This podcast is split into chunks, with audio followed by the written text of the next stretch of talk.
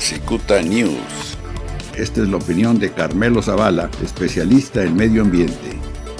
hay este, sin duda eh, eh, beneficios colaterales y perjuicios colaterales. Ya antes habíamos platicado un poco sobre este respiro con menor contaminación en el aire por la evidente disminución eh, este, de la movilidad y del uso de combustibles y de la industria y, también la fauna que empezó a aproximarse en las ciudades, en los vecindarios, en diferentes sitios del mundo y, de México también, y entonces eso pareciera un efecto positivo. Y sin duda el otro es no positivo, bueno, la mayor generación de residuos, este auge de, productos desechables en, guantes, en cubrebocas, en, en, caretas, en ropa de hospital, etcétera, este, y residuos de hospitales sanitarios, ya, ya no solo en los hospitales, sino hasta en las casas, ¿no? Entonces este boom de, residuos hasta un 30%, pues podemos estar hablando de residuos sólidos urbanos y, y ahora con características eh, este, preocupantes.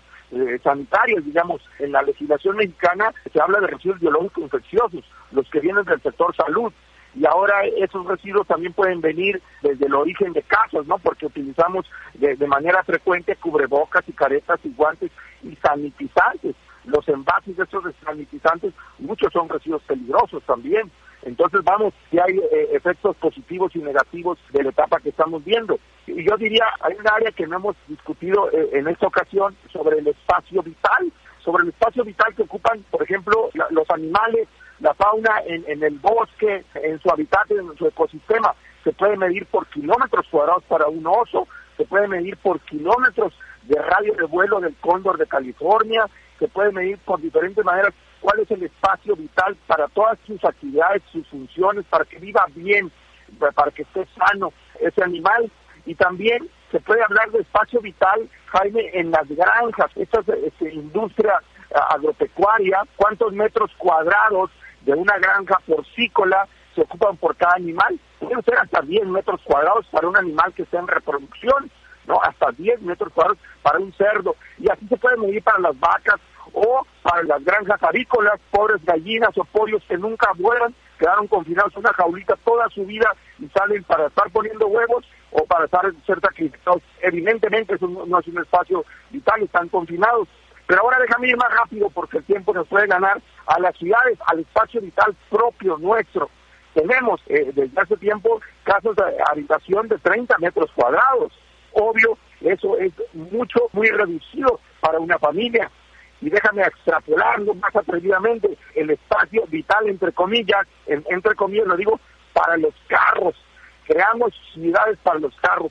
¿Cuántas calles creamos para los carros y menos banquetas para los peatones, para los humanos, cuántos espacios de estacionamiento ocupa un centro comercial más que el espacio del propio comercio, porque le damos espacio a los carros, cuánto espacio ocupa el estacionamiento un carro para una vivienda, hasta 30% más caro lo hace el, carro. Vamos, estas paradojas de espacio vital y de movilidad creo que tendrán que realizarse en las nuevas ciudades o el rediseño de las ciudades del urbano, de las ciudades, hacerlas más amigables para las personas, porque déjame decir que hacer más calles para los carros o más estacionamientos en la paradoja sería es igual que combatir, dicen, la obesidad comprando una talla de pantalón más grande.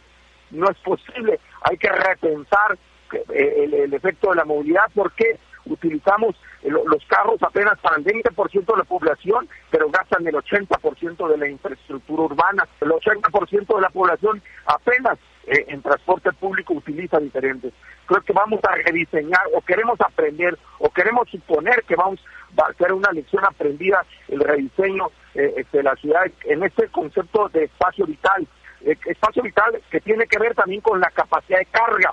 Digamos que Tijuana se podría hacer con fuentes de agua para una población de 150 mil habitantes y ya vemos dos millones de habitantes en Tijuana y entonces tenemos que traer agua desde Mexicali para acá. Ese es un concepto eh, este, que no hemos revisado y yo creo que la reflexión nos va a dar por estos, días para regresar a una diferente y nueva y mejor normalidad, con un poco de optimismo, claro. Esta es la opinión de Carmelo Zavala, especialista en medio ambiente. Cicuta News.